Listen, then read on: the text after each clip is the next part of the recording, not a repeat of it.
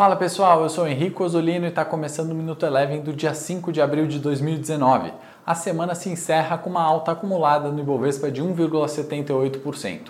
A semana não foi tão fácil assim, teve bastante volatilidade, teve bate-boca de ministro com deputado e também teve tom conciliatório entre executivo e legislativo. Hoje o mercado refletiu esse bom humor e investidores estavam atentos a dados de payroll, o índice que mede a força de trabalho americana. O índice veio acima das expectativas, um número bastante sólido, muito superior ao último dado de fevereiro, e isso contribuiu com a alta do S&P 500 nos Estados Unidos e aqui o Ibovespa refletiu essa alta. Tivemos declarações de Trump pressionando o Banco Central americano que, na sua opinião, ele deveria baixar os juros. É importante ressaltar que o Banco Central americano é independente, o Trump não tem esse poder de fazer a pressão para a baixa de juros nos Estados Unidos, contudo, isso reflete a confiança do presidente na economia americana. Nas commodities, destacamos alta expressiva do petróleo durante toda a semana e no minério de ferro a mesma coisa. Os contratos futuros valorizaram 7,5% na semana, apesar de não terem operado na data de ontem em Dalian.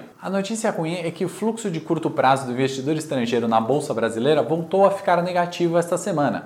Contudo, temos uma briga de preços entre 95 e 97 mil pontos observada na semana e a tendência macro segue de alta. Esse foi o Minuto Eleven de hoje. Se você gostou do conteúdo, curta, compartilhe. Desejo um bom final de semana e até mais.